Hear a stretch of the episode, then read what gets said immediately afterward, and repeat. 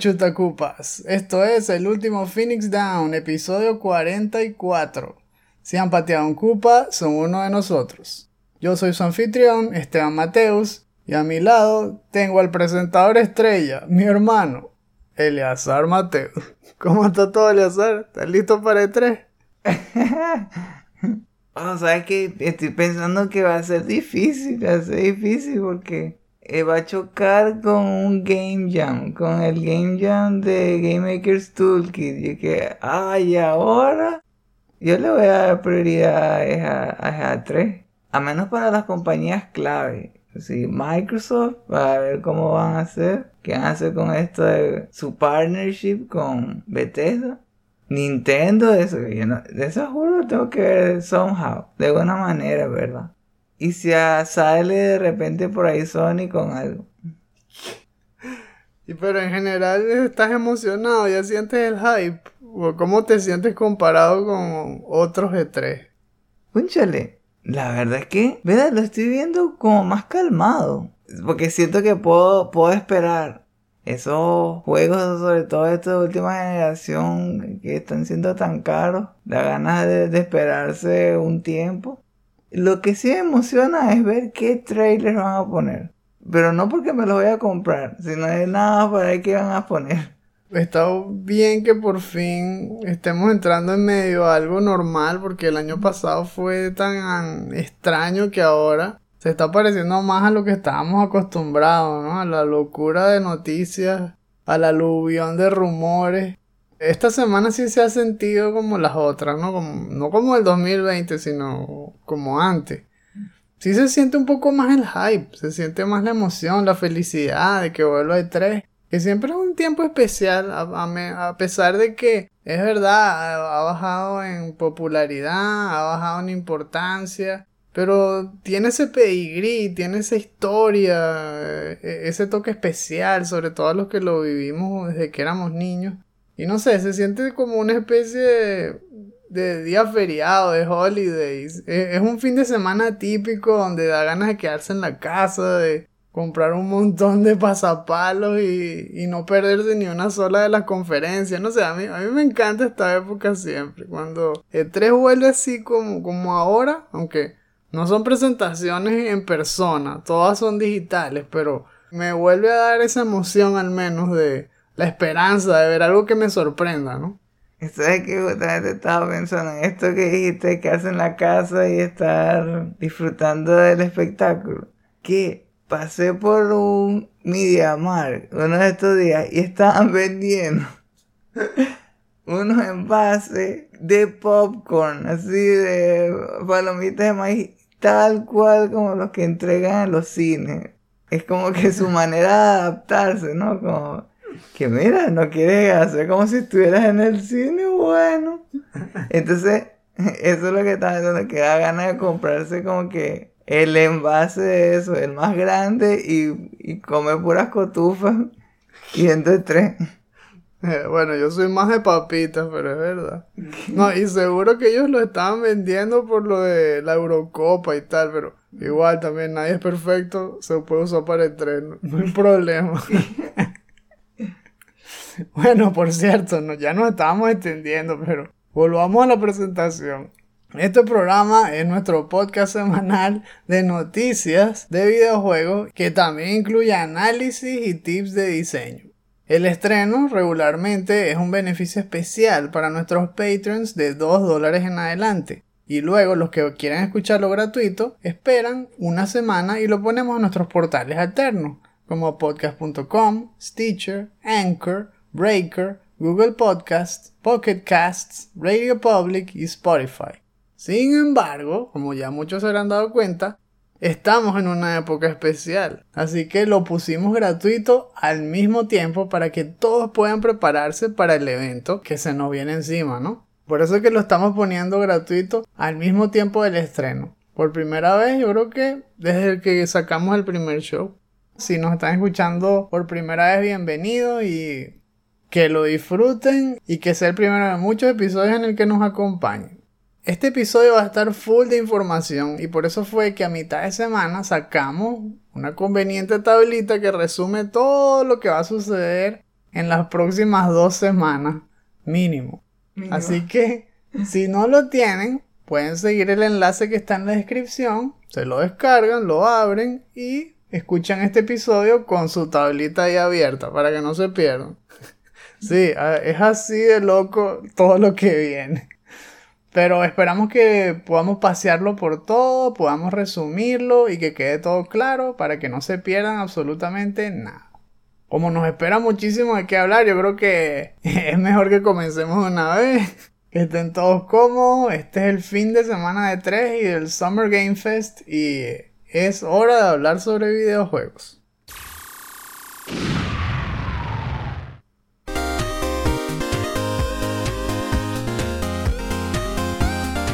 Vamos a comenzar el resumen de la semana, que al mismo tiempo es el tópico de la semana.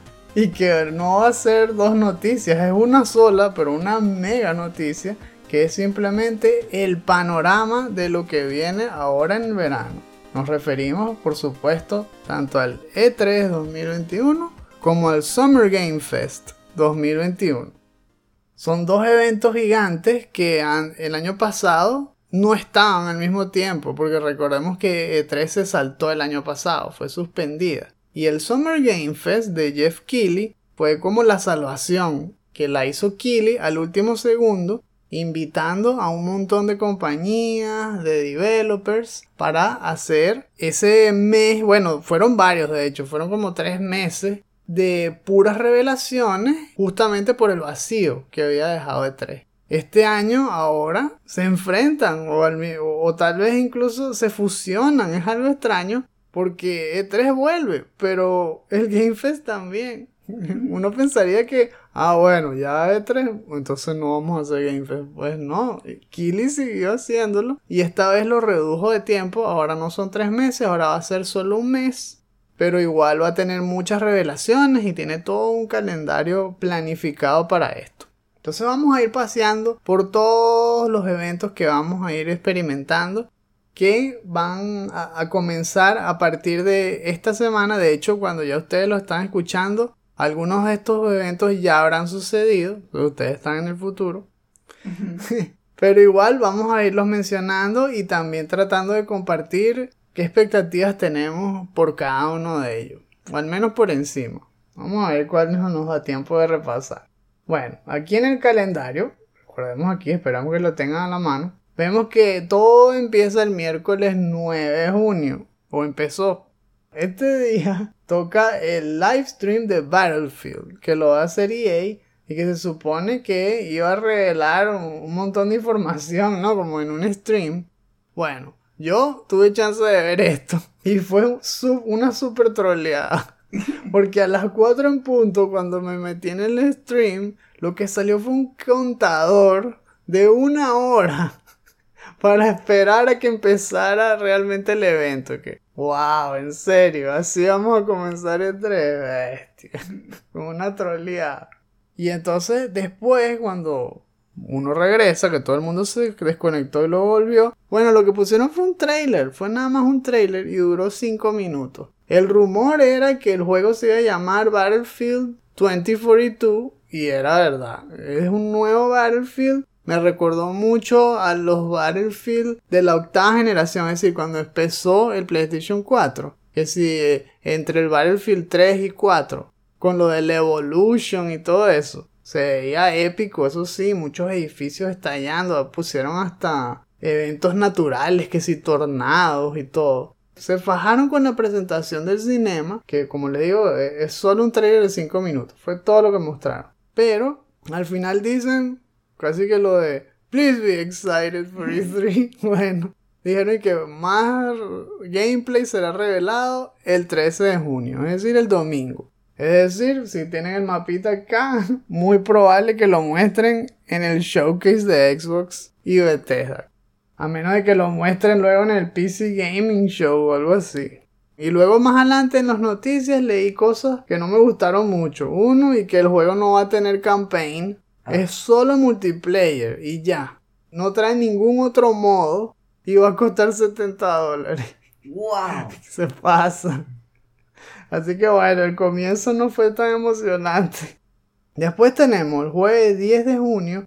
Va a arrancar oficialmente el Summer Game Fest con el Kickoff Live, presentado por supuesto por Jeff Keighley.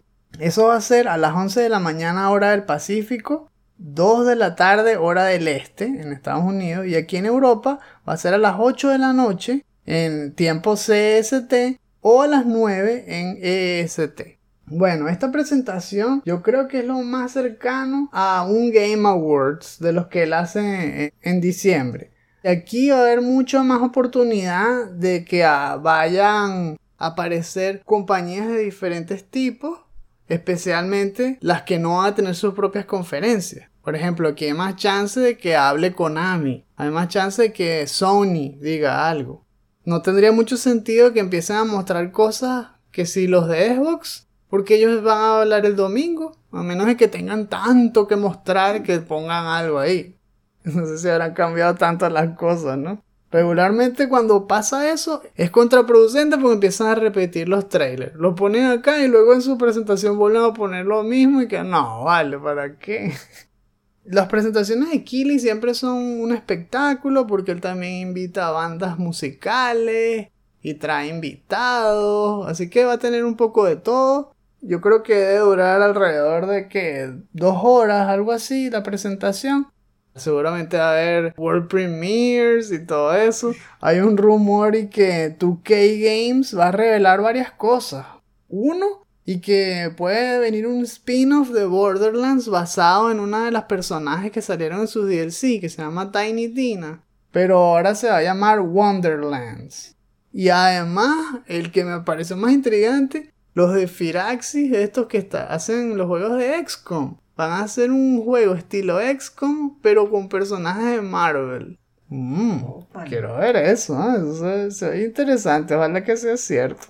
Y como les digo, aquí es donde hay más chance de que aparezca, si acaso, algo de Sony o algo de Konami. Tal vez veamos algún teaser de Silent Hill, si es que existe.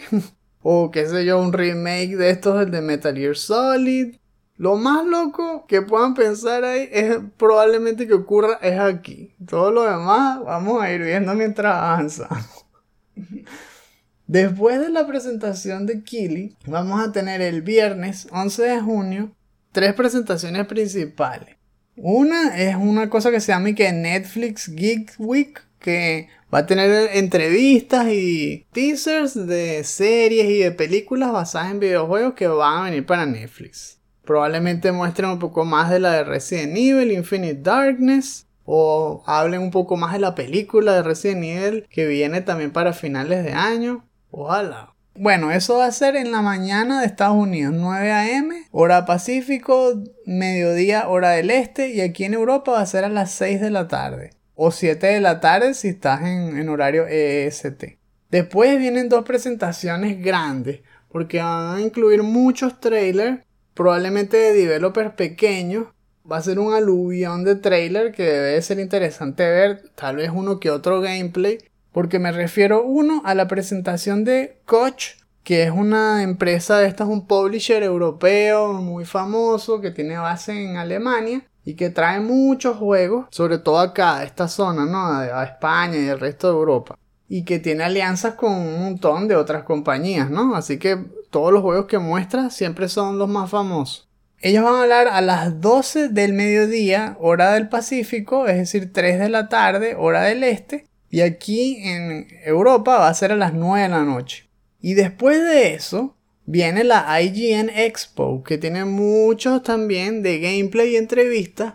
Normalmente se conectaba, si te acuerdas, con las presentaciones de las conferencias de E3. Pero ahora, como va a ocurrir justo después del el Summer Game Fest Kickoff, seguramente va a tener que ver con entrevistas y gameplays extendidos de los juegos que muestren ahí, eh, que veamos el jueves en la noche, pues. Eso siempre es divertido verlo. A veces dura mucho, pero bueno, cada quien ve un poco más, poco menos, dependiendo del tiempo que tenga o de los juegos que muestren. De verdad que opciones no nos van a faltar. Si no les gustan IGN, pues seguro van a haber muchas más entrevistas en Game Informer o en GameSpot. Bueno, ustedes elegirán, pero esta es una de las más grandes generalmente del año y debe ser emocionante también ver.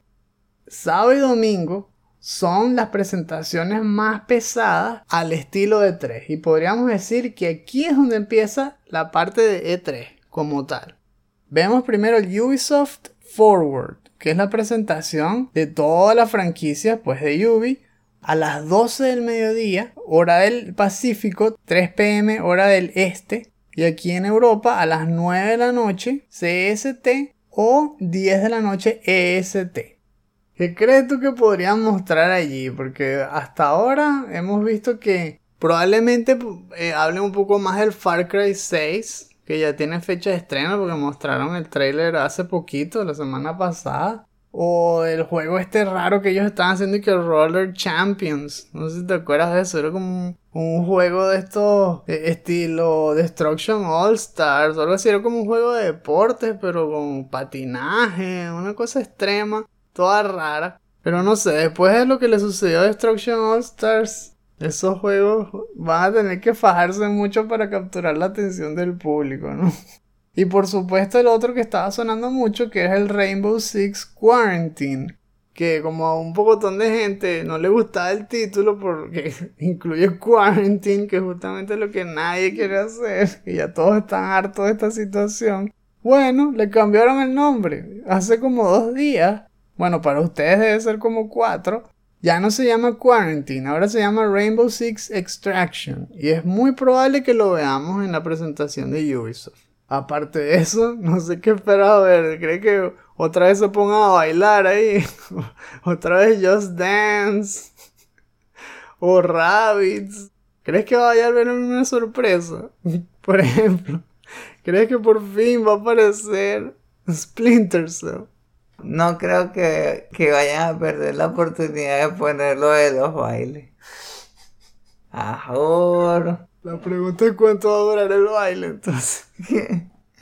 ¿Sabes qué? Yo creo que hasta esta vez van a terminar con el baile. Y uno dice, ah, mira, no lo hicieron esta vez. Y que, y ahora para celebrar el evento, gracias por venir y que entren los bailarines.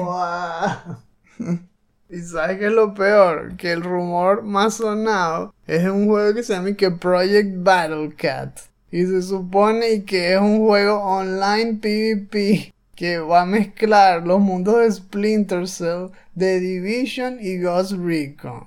Que, aunque ahora están diciendo que los screenshots esos que habían salido y tal eran de un proyecto que le falta mucho más y que al final no va a salir en este 3.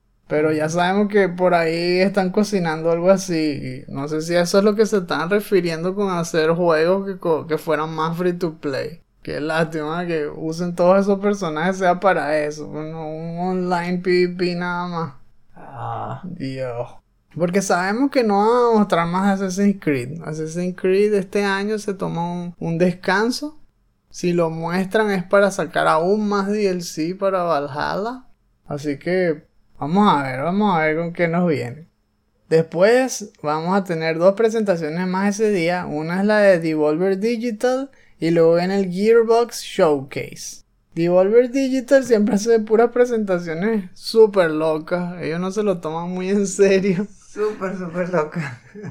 Pero al final sí ponen trailers que valen la pena. Con todo ahí y la vaciladera ponen buenos juegos. Sobre todo juegos que inventan, que usan mechanics poco vistas o que tienen buenas premisas, ya sea porque tienen super acción o porque eres el villano, como la otra vez con Carrion y todo eso. Sí espero ver al menos dos, tres propuestas interesantes de juegos indies aquí. Sí la voy a ver, eso tampoco dura mucho de todas formas, duran que si media hora o algo así. Y el Gearbox Showcase, no sé, ese no sé si lo voy a ver porque aquí va a ser un poco tarde, va a ser como a las 11 de la noche. Claro, en Estados Unidos es a las 2 de la tarde, 5 de la tarde, dependiendo de la zona donde vives, como ven aquí en la tabla. Probablemente entonces vayan a mostrar más de el supuesto spin-off de Borderlands. ya debe estar avanzado y debe mostrar más ahí. Así que si el tráiler es bueno, tal vez lo vea al día siguiente. Después de eso entramos en el, uno de los días más cargados de todo el calendario, que va a ser el domingo. Ese domingo, 13 de junio, va a haber mínimo 5 presentaciones, que no muchos las verán todas, ¿no? Por el montón de información. Pero la primera es, es como tú dices, la más difícil de fallar. Va a hablar Xbox y Bethesda y va a ser la primera presentación de esas compañías fusionadas, ¿no? Va a ocurrir a las 10 de la mañana hora del Pacífico, 1 de la tarde hora del Este y aquí en Europa va a ser a las 7 de la noche en el CST y es imperdible, ¿no? Aquí sí vamos a estar esperando grandes revelaciones. Mínimo Halo Infinite y Starfield, digo yo. Claro, ahora Xbox tiene un millón de estudios a su disposición, pero no sabemos realmente qué tan listos están para revelar lo que están haciendo. Vamos a apostar por lo seguro que va a ser más Halo Infinite de 343 Studios. Digo yo, tienen que mostrar nuevo gameplay, ¿verdad? Con los gráficos mejorados. Con suerte anunciarán fecha de un demo o de un beta. Yo creo que sí, yo creo que sí deben estar listos al menos para eso. Porque se suponía que el, el juego iba a salir el año pasado. con el estreno del Series X. Obviamente no sucedió. Hubo todo el fiasco eso de los, de los malos gráficos. Que todo el mundo se estaba burlando. Y lo tuvieron que regresar, ¿no? A la cocina. Le faltaba calentar un poco más. Pero ya ha pasado bastante tiempo. Si están planificando estrenar ese juego para finales de este año, deberían estar listos para un beta al menos. Con suerte veremos un poco más sobre eso. Ojalá que muestren campaign, que, no sea puro multiplayer. ¿Tú crees que sí se van a reivindicar? es más, ¿tú crees que van a decir algo sobre las malas críticas que habían recibido? ¿O se van a ir de una a lo positivo o, o a ignorar completamente lo malo y salir directo con lo que están haciendo? Bueno, depende de quién es el que esté como supervisando la presentación. Porque si todo depende de Phil Spencer, probablemente haga un poco de ambas cosas. Va a poner algo de ambigüedad que le encanta hacer eso, le encanta dar un mensaje que parece que va por un lado y después viene y dice otra frase que lo contradice de alguna manera y uno dice que espera, pero ¿qué realmente fue lo que quiso decir? ¿Es uno o lo otro? Los que capaz si muestren algo más como claro van a ser las otras compañías, los invitados. Pero los invitados de, de Microsoft. Sí. o sea, el otro, su buena mitad, Bethesda. Sí. Porque estamos hablando entonces de todo el montón de estudios que pertenecen a Cenimax que también deberían asomarse, ¿no? Y saludar. Por ejemplo, Arkane Studios. Sabemos que está cocinando en este momento puros juegos de PlayStation. Entonces no creo que digan nada sobre eso. Tal vez eso aparezca en el show de Kili. Como que si más de Deathloop o lo del Tokyo Ghostwire, todas esas cosas, ¿no? Pero sí sabemos que hay rumores, ¿no? Dicen que están haciendo un juego que se llama Omen, que supuestamente es una nueva IP sobre vampiros. ¿Estarán listos para mostrar algo sobre eso?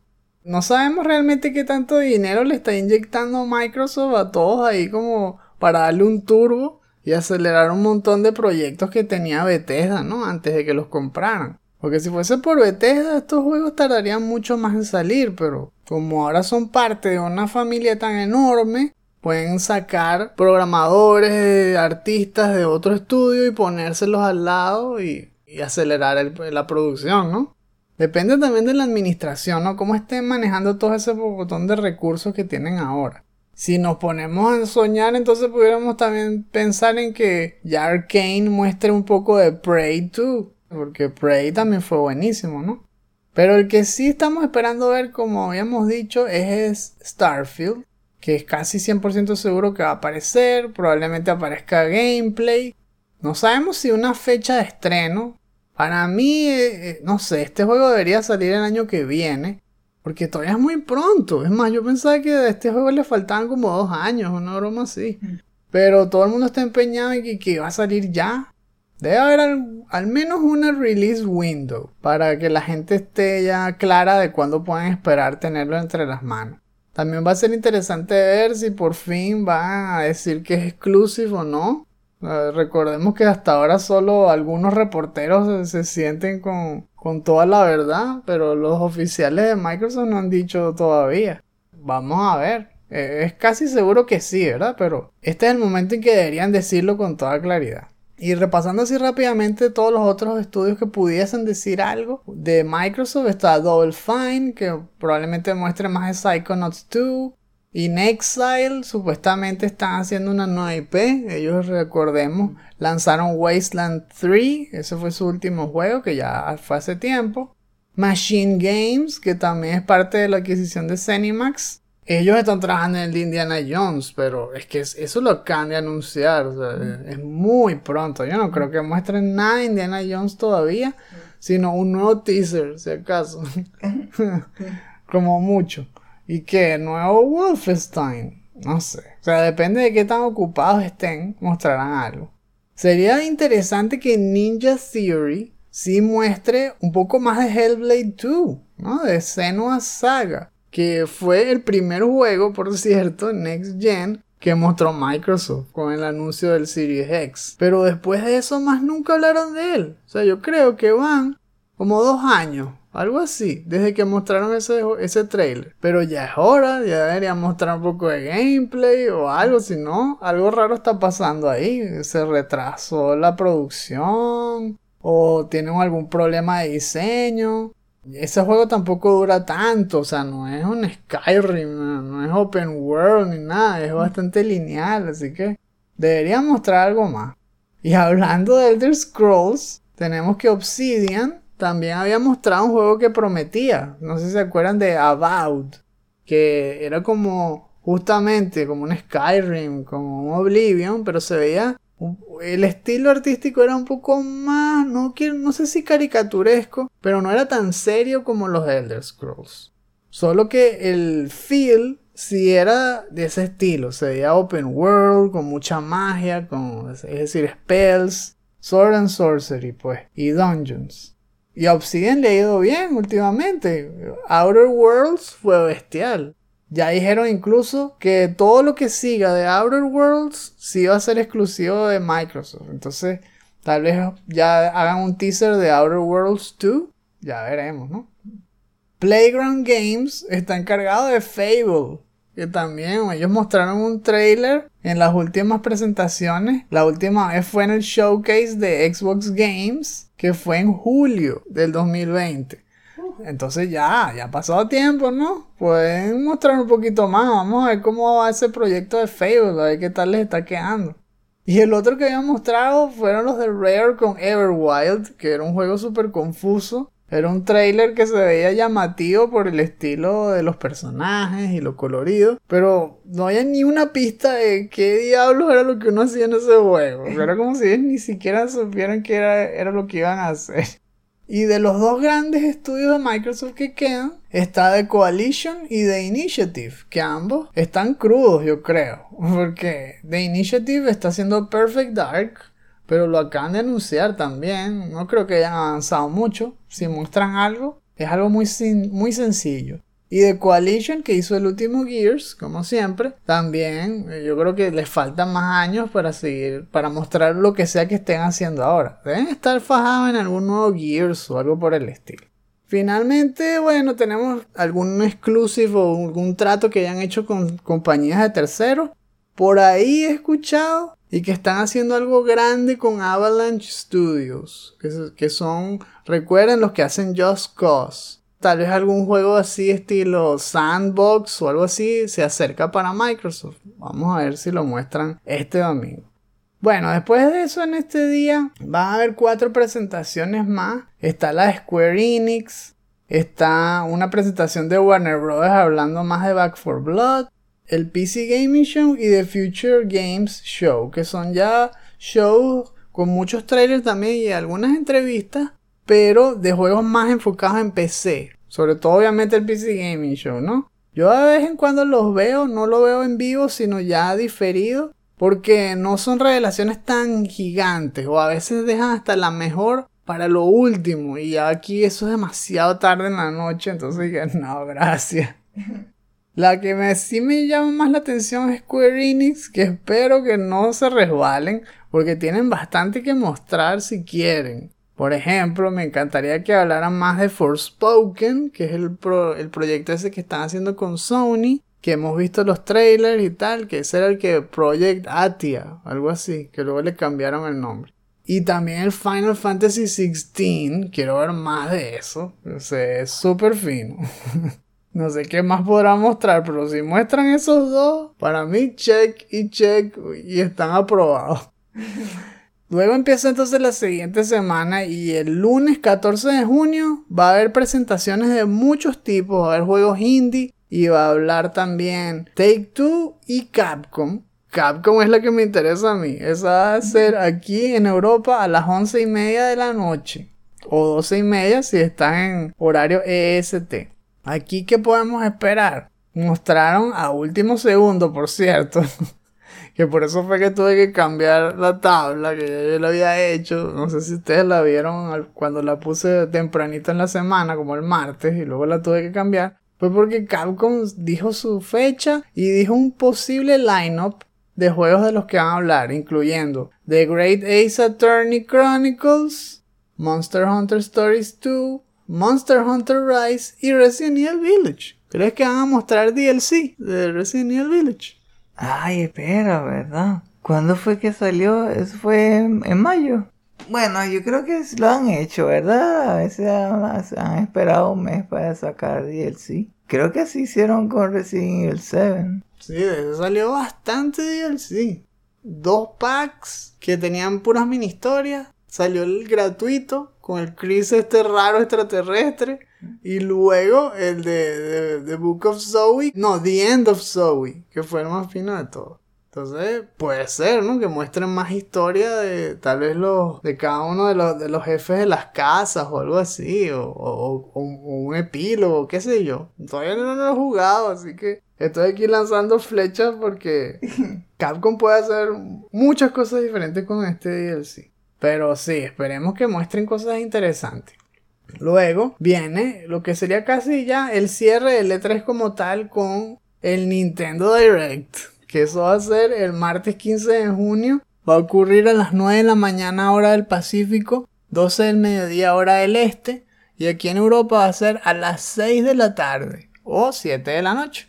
Acá, bueno, es que Nintendo es impredecible, pero Si fuese lo más lógico, tendríamos que esperar Breath of the Wild 2, ¿no crees? Verdad, yo creo que ya, ya con la otra vez Juan Oma diciendo, bueno, yo sé que ustedes quieren saber algo sobre este juego, pero no le vamos a decir nada todavía. Ya no lo puede hacer otra vez, ya lo hizo una vez. Si vuelve a salir es para mostrar gameplay.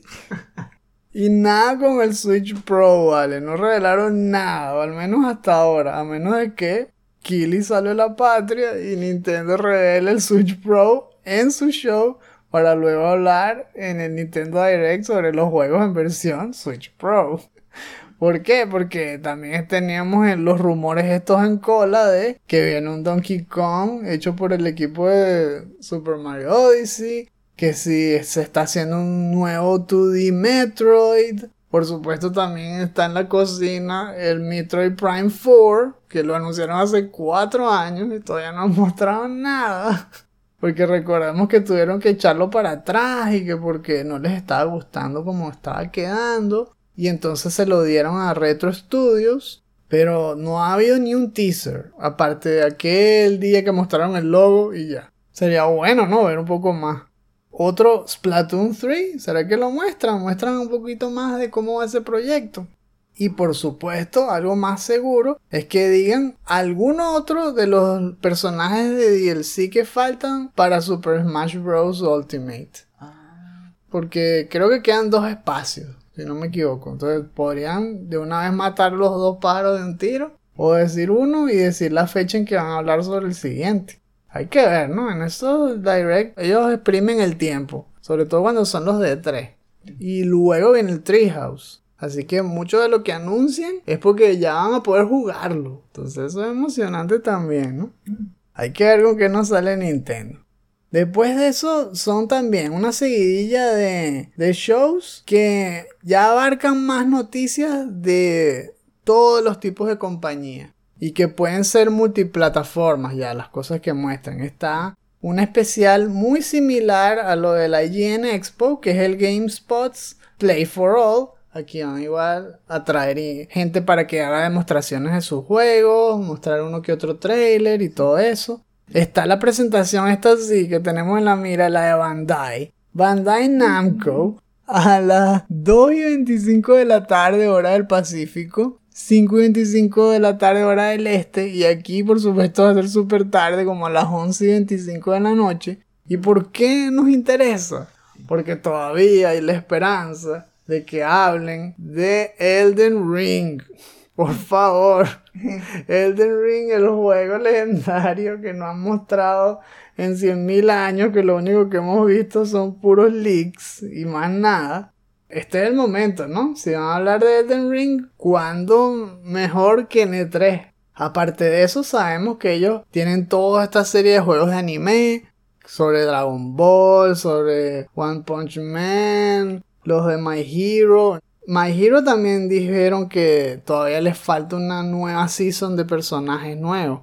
Muy seguramente revelen varios de los personajes nuevos allí. Va a estar fino. Por eso el de Bandai Namco, así de los shows chiquitos, me interesa. Y luego esa misma tarde, que ya para nosotros es súper de noche, porque es el, a la 1 y 45 de la mañana, seguramente no lo veré, el show de awards de los E3 2021. Que primera vez que van a hacer eso. Ellos mismos ahí felicitándose entre ellos. lo veremos el día siguiente, pero vale la pena mencionarlo porque es algo nuevo. Como Mr. Lama es sí. Cuando él logra avanzar en algún punto del playthrough. Que si acaban de pasar el acto 3 o algo así él siempre viene y aplaude así hacia él mismo y dice que give yourself a clap. Acaban de pasar el acto 3. Eso es lo que hace de que eh, we're giving ourselves a clap. Terminamos el show. Aquí están los, los awards. Y ya al fin, lo que continúa el mes eh, son puros eventos del Summer Game Fest. Tenemos que si el miércoles 16 arranca el Steam Next Fest, que es un tiempo de promoción como de 6 días, donde van a salir un montón de demos de nuevos juegos en Steam para uno probarlos ahí. Va a estar interesante. Y después de eso, ya es para la otra semana, el 23 de junio, va a haber un concierto virtual de la Orquesta Sinfónica de Sonic. Entonces eso va a estar súper fino. Es celebrando por supuesto el trigésimo aniversario me imagino que incluirá canciones de toda la franquicia. Eso me gustaría verlo también. Si están pendientes de eso, en Estados Unidos va a ser en la mañana, 10 a.m., hora del Pacífico, 1 de la tarde, hora del Este, y aquí en Europa va a ser a las 7 de la noche. Y bien lejos, ya el otro mes, el 22 de julio, se asomará entonces EA, que por favor, todavía faltamos nosotros, con el EA Play ahí a tratar de hablar de cosas que ya todos sabemos que va a mostrar otra vez FIFA, otra vez más y todo. Lo que estamos cruzando los dedos es que muestren cosas buenas de Star Wars. Pero bueno, ya parece todavía falta un montón. Estoy pensando que van a venir a decir que lo estamos analizando y la verdad es que los juegos, los juegos deberían costar más caros. Sí, más caros. Vamos a empezar a vender los 80, ¿ok? ¡Buah! Esperaron un mes después del E3 para decir eso. Qué locura, pues. Ya, viendo todo el panorama, solo nos queda las expectativas, ¿no? Que, que, quisiéramos que apareciera. Obviamente Sony no va a tener su propia presentación, o al menos todavía no ha anunciado ni siquiera fecha de un State of Play especial, nada. Pero de alguna manera van a estar regados, ¿no? Algunos de sus títulos en las otras presentaciones si vemos a sus estudios realmente, los que pudieran hablar algo, pues tal vez Guerrilla Games mostrar un poco más de, de Forbidden West, aunque ya más de lo que han mostrado, no sé si hace falta, ¿verdad? Porque todos los demás están fajados, pero no creo que estén listos para mostrar tan rápido. Naughty Dog se supone que están haciendo un multiplayer para The Last of Us. Otra vez Factions, ¿no? Pero para The Last of Us Part 2. Solo que como no lo habían planificado hacer en un principio, ahora lo están haciendo pero dedicándole toda la energía. Tal vez incluso incluye historia o algo así. Debe quedar con un multiplayer bastante robusto, ¿no? Bastante bien hecho. Pero que lo muestren ahora, no sé. Y lo otro es lo del el archiconocido ahora por los artículos estos de Bloomberg de y que el remake de The Last of Us. Ojalá no hicieran eso, ¿vale? pero bueno. Aparte de eso, pues, estamos todavía esperando noticias de Santa Mónica Studios con God of War Ragnarok. Que, y que lo retrasaron. Es que en serio, ¿quién creía que iba a salir este año? Así, de verdad. No, eso era imposible. Para mí le faltaban dos años más. Más bien, 2022 todavía no me lo creo. No, a menos de que sea un juego súper corto.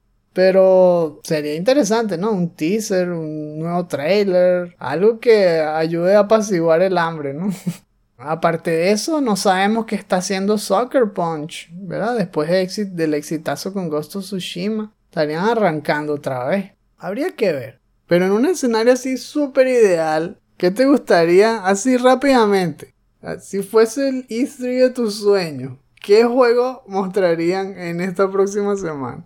Por mí sería ideal que en el de Square Enix pongan un trailer sobre Final Fantasy VI que en el PC Gaming Show pongan algo que tenga que ver con el remake de, Diablo 2 para consola y se vea cómo se, cómo se ajustar los controles a las consolas. Que Nintendo hable de Breath of the Wild 2, pero estoy pensando que espero que sea emocionante, pero que no esté lleno de spoilers algún RPG nuevo. Me gustaría que mostrara un RPG que me sorprenda. Que algo así pareció como Outriders. Pero que se vea que tenga un production value impresionante. Que los gráficos se vean como Ratchet and Clank, Rift Apart. Y que sea por un estudio importante de estos que, que no se han equivocado. Que no sea como sí, Project Red o algo así, sino que sea uno que realmente no, no haya engañado a, su fanbase. Wow, qué feo. Ahora Mighty have fallen. Ahora como vemos así Project Red. Pero eso es su culpa. bueno, en mi lado, el E3 de mis sueños. Bueno, lo malo es que tiene mucho que ver con Konami justamente que nunca hace nada y con Sony que no quiere aparecer. Pero si fuese, como decimos, lo ideal, uno, Konami por fin tendría las agallas de resolver el problema de las licencias y sacaría un trailer para una collection de las tortugas que incluya todos los beat'em de Nintendo, Turtles in Time y algún otro ñapa que quieran ponerle y que salga para todo, para como PlayStation, Xbox Top y que tenga trophies, achievements, todo. Esa sería una de las relaciones ideales para mí. Dos, que Silent Hill Remake exista y que lo anuncien en el Summer Game Fest con algún trailer. Si Kojima tiene algo que ver con ese juego, me explotó la cabeza. Que Capcom revele más de Resident Evil, pero que no sea lo que todo el mundo crea. En vez de que hagan el remake de Resident Evil 4, sea el código Verónica. Sí, estamos hablando de situaciones ideales, lo sé. Está difícil que pase, pero sería increíble si eso sucede.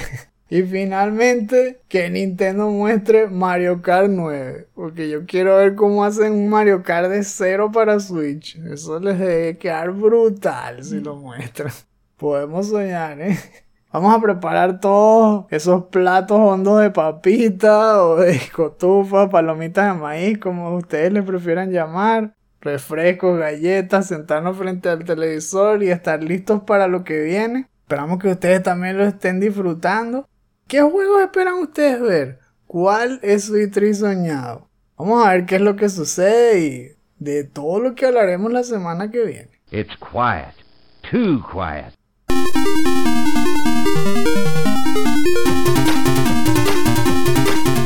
Bueno, después de ese maratón, esperamos que les haya funcionado la tablita, ¿no? Menos mal que teníamos la tablita para ir repasando día a día. Pero ya estamos aquí en la zona de lo que estamos jugando y en la lista por fin tengo un nuevo nombre para ustedes. Porque estaba jugando Horizon Zero Dawn en PlayStation 4, que no lo había jugado hasta ahora. Pero es que después de ver esas presentaciones, wow, en el State of Play, sabía que me tenía que poner al día.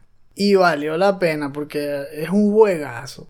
Lo que vi en un comienzo es una historia bastante intrigante, igual que en este nuevo trailer, pero aquí viendo los orígenes de Aloy y un poco más del mundo que muestran acá, cómo se desenvuelve todo. Ahora es súper claro, ¿no? Que es un mundo post-apocalíptico. Pareciera que la humanidad se hubiese quedado atrás por algún evento que sucedió y están empezando nuevamente. Es decir, otra vez viven en tribus y todo pero tienen todavía ciertos conocimientos, cierta conexión con la tecnología pasada. Hasta pareciera que le tuviesen miedo. Le dicen que, y que todo eso tiene que ver con el mundo de metal. Así es como le dicen a, a las ruinas y todo, ¿no? La cosa aquí es que Aloy es todo un misterio. Ella todavía no tiene un origen claro. De hecho, parte de la historia tiene que ver que ella quiere saber quién fue su madre y todo, porque no, no, se sabe. Solo se conoce un cuidador que es el que la entrena y, y el que hace las veces de su padre. Pues es como su padre adoptivo. En ese mundo ellos son unos outcasts. De hecho, las otras tribus no, no tienen ni permiso de hablar con ellos. No sé por qué, o sea, todavía no he llegado hasta ese punto en la historia. Pero sí me parece el comienzo interesante, ¿no? De que ella supuestamente es especial, todavía no se sabe por qué. ¿Será que ella no es 100% humana? ¿Es una híbrido? ¿Es, un, es, un experimento? Por eso que no le quieren decir quién fue su mamá. Bueno, no sé, ahí ya veré, ¿no? De todas formas, eh, queda también como un incentivo para ustedes porque eventualmente, no se preocupen, no voy a decir spoiler, ¿ok? Cuando lo descubra. Ahora, en cuanto al gameplay, se siente como un mundo abierto porque de hecho es un mapa bastante grande que tú puedes ir explorando. Me gustan las interfaces porque la interfaz es, es muy cómoda y te va mostrando muy bien los puntos a los que tienes que ir o los que tienes acceso de distintas formas porque uno puedes verlo como en un mapa desde arriba y que te muestra los iconitos y todo, pero mientras estás jugando también es bastante útil porque se ve como una rueda de brújula en la parte de arriba de la pantalla con la salvedad de que los iconos van cambiando de tamaño dependiendo de lo cerca o lo lejos que estás.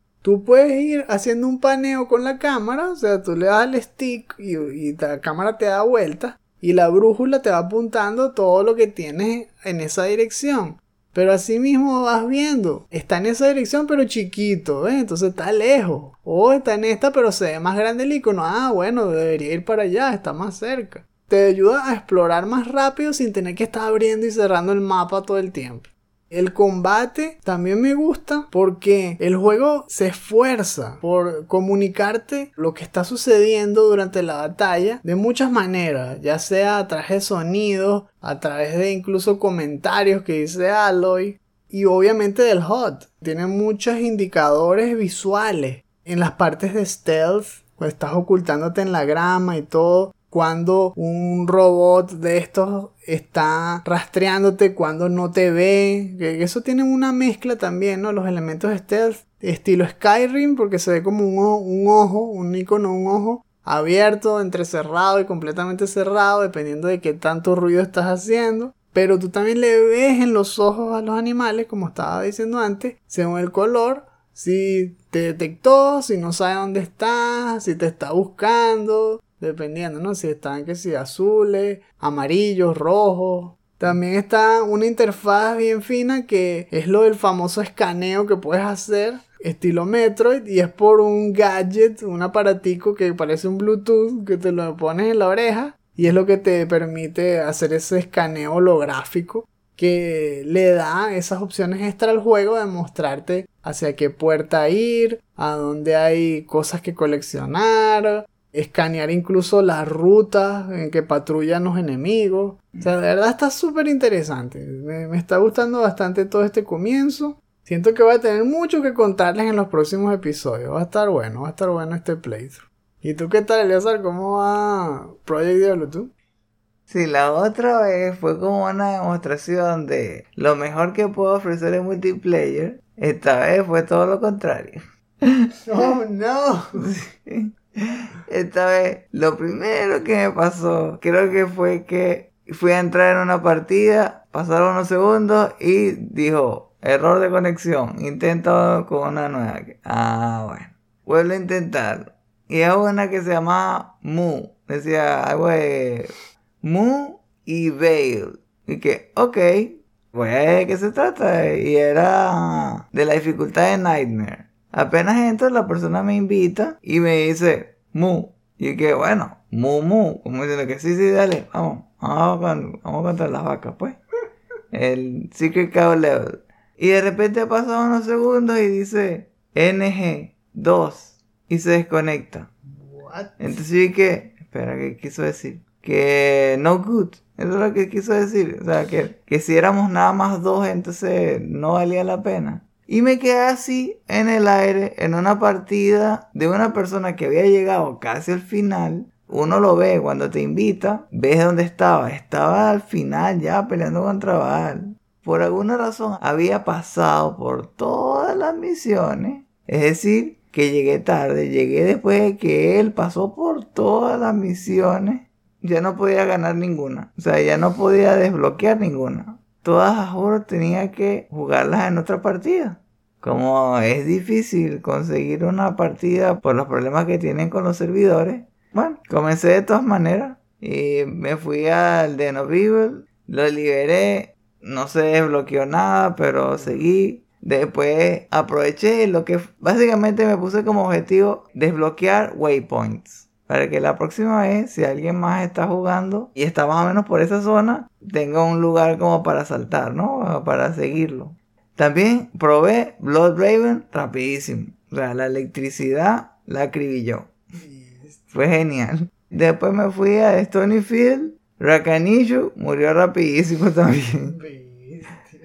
El camino a Tristram ya estaba abierto, el portal estaba abierto. Se me metí ahí. Griswold, chao. Al final subí dos niveles, así que por ese lado estuvo bueno. Ya la electricidad ya está llegando como a los 500.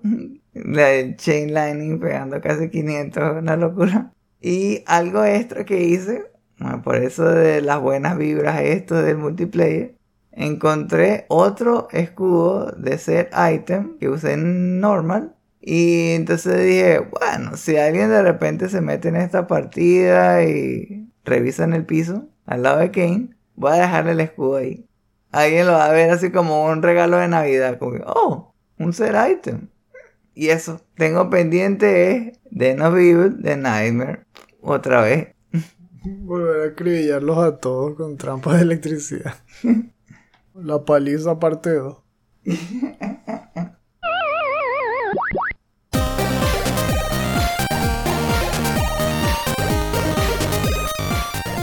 Estamos casi listos para terminar el episodio y sabemos que están apurados porque seguramente ya viene la siguiente presentación y no quieren que se les enfríe la comida. Pero antes, ¡se te olvidó! Porque es la sección de los shoutouts. En esta parte del programa, Eleazar y yo les hacemos recomendaciones de algún material que les parezca interesante.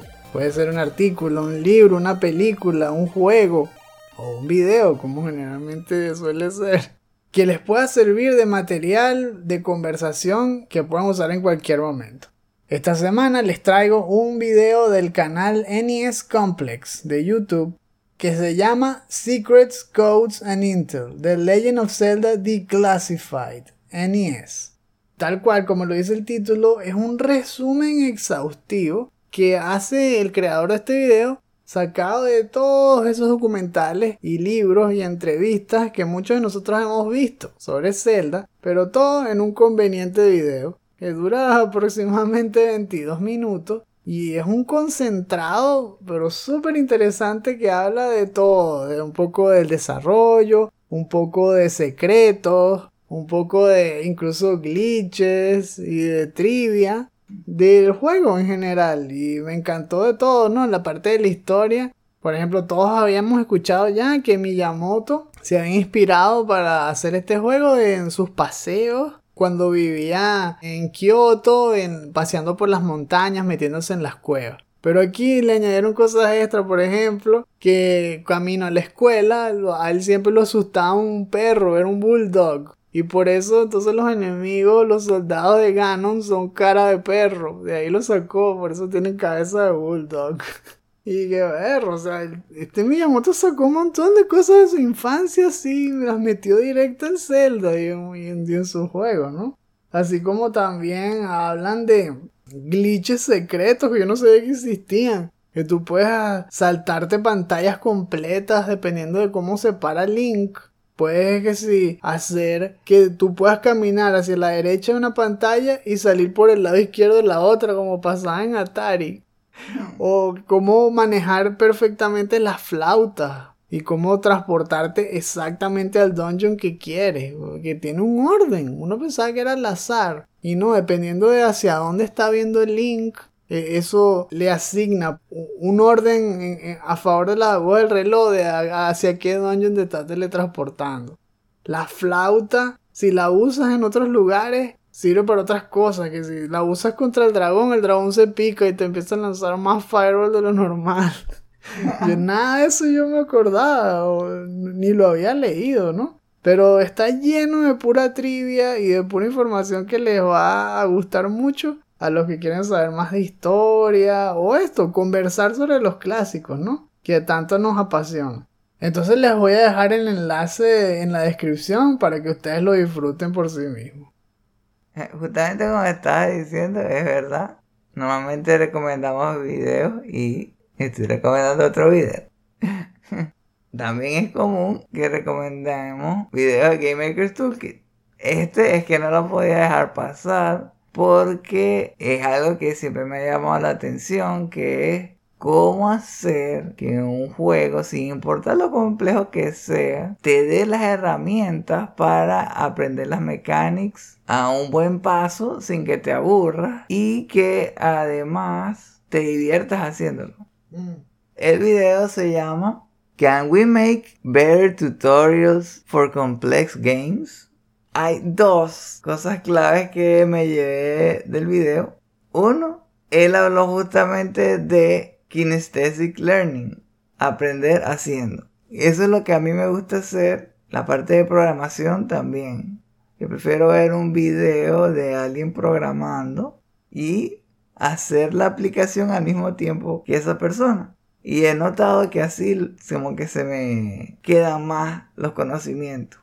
Mejor aún, que es por lo que dijo él de Mark Brown, que uno busque la manera de convertirlo en un acertijo. Es decir, no solamente hacer lo que hace el instructor al pie de la letra, sino pensar en qué otra manera hacerlo o darle un giro o utilizarlo para resolver un problema parecido. Es como que para que la gente entienda no solo qué es lo que tiene que hacer, sino por qué, ¿no? ¿Por qué lo está haciendo? Sí, tal cual él habló, que es difícil enseñarle a alguien el por qué. Y la manera de hacerlo es que esa persona experimente. Él mencionó al diseñador del juego Trees. El apellido es Volmar. Se escribe V-O L-L-M-E-R. Y él habla que para el juego, cuando el jugador sigue las cosas paso a paso, jura que él está aprendiendo un montón. Pero en verdad, desde el punto de vista del jugador, no está aprendiendo nada. Si lo único que le dice A, B, C, D y lo sigue al pie de la letra, al final no está aprendiendo. Uno piensa que está aprendiendo, pero al no saber el por qué, si se llega a presentar un problema un poquito diferente, confusión total. Que justamente eso es lo que pasa, por ejemplo, con League of Legends. En League of Legends el tutorial es así. Ah, mira, usa este poder para atacar esta torre. Ah, te vienen cinco enemigos, atácalos con este poder. Ah, y ahora vienen estos otros, atácalos con este otro poder. No te dicen el por qué. Solamente te dicen que lo hagas. Y si yo no me hubiera puesto a ver videos por YouTube de el por qué, me hubiera estado totalmente perdido. El otro punto clave que con lo que me quedé fue de lo que había hablado de, por ejemplo, de la semana pasada de los GIFs. Que una, una imagen puede decir mucho más que un texto grande.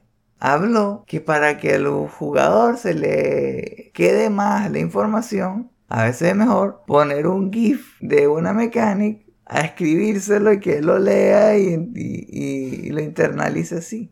Eso es algo de lo que se enfocó mucho el diseñador de Into the Bridge, que es este Justin Ma, que le sirvió mucho ayudar a las personas a entender las mecánicas mostrándoselo con un mini video en vez de escribírselo todo en un texto. Hablo de muchísimas otras cosas más, pero siento que apuesto que ya se acabó el tiempo, sí.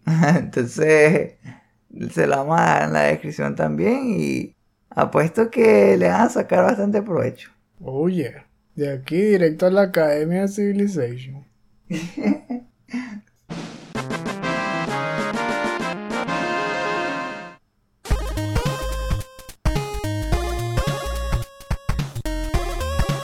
Es hora de terminar este episodio porque hay bastantes streams que ver y no nos podemos perder esas grandes revelaciones, ¿no? Así que bueno, Primero que todo, recuerden que este podcast es un estreno exclusivo para nuestros Patreons de 2 dólares en adelante. Para escuchar cada episodio al momento de su estreno, considera convertirte en uno de nuestros Patreons. Gracias por habernos acompañado, esperamos que hayan disfrutado de este episodio y que eh, le haya parecido entretenido y, que se le haya quedado información clave para no solamente disfrutar más de los eventos que se vienen ahora de, de 3 y del Summer Game Fest, sino también los ayuden a hacer mejores videojuegos. Sobre todo si están tratando también de ponerse a participar en el Game Jam este fin de semana. Si quieren más contenido como este, incluyendo artículos y reseñas, no olviden visitar nuestra página chutacupas.com, así como nuestras cuentas de Twitter, Instagram y Facebook, donde verán noticias sobre juegos desde indie a AAA, promociones de nuestros productos y segmentos de nuestros programas. Queremos saber lo que piensan. Dejen sus comentarios en la sección inferior. Pensando como en una especie de premios globales, ¿Cuál piensan que va a ser la mejor presentación? ¿Quién va a comenzar mejor este 3? Ya sabemos que no fue Battlefield. no, Battlefield quedó por allá abajo en la lista y eso. Podría ser Nintendo. Y si Microsoft juega sus cartas bien, capaz ellos podrían hacerlo. Sobre todo si, no sé, colaboran de alguna manera con algún genio en relaciones públicas de Bethesda. Ya, que eso es lo que estoy viendo, que, que, podrían aprovecharse de esa colaboración es para darle más vida a sus eventos, a su manera de presentar sus juegos. Eso es verdad. Muchas veces tienen juegos decentes pero no los saben presentar. En cambio, Bethesda siempre ha sabido presentar su juego. Siempre lo hace con estilo. Yo creo que, vale la pena estar pendiente de cómo es que va a comenzar la conferencia de Xbox. ¿Cuál es su juego preferido? ¿Cuál es el que quieren que resalte más en todos estos días de, de videojuegos? ¿Cómo piensan en disfrutar del evento? ¿Van a comer tal vez algo dulce, salado? ¿Tienen alguna tradición para ver el 3? Recuerden que al estar suscritos al tier de Podcast Bonanza, sus comentarios podrán ser incluidos en los futuros episodios del último Phoenix Down. En Patreon podrán encontrar muchos otros beneficios especiales como destapar episodios exclusivos, acceso a nuestro podcast complementario El último Phoenix Down DLC, que es un show dedicado a celebrar la nostalgia por los mejores videojuegos clásicos, y hasta poder obtener tu propio avatar personalizado. Si quieren saber más, visiten nuestra página patreon.com slash chutacupas. Ahora, con su permiso, voy a seguir planificando a ver si o me compro tazas más grandes para poner ahí el chocolate caliente o me compro varias pequeñas. todo mero rodeado de tazas de chocolate caliente. con galletas viendo todas las streams. Ya, ah, sí, sí. Y vamos a poner esto cerca de las hornillas para que se mantenga caliente, ¿ok? Ah. Nos vemos. Y recuerden, no hay quits, solo retries. All more the hype train. Ya.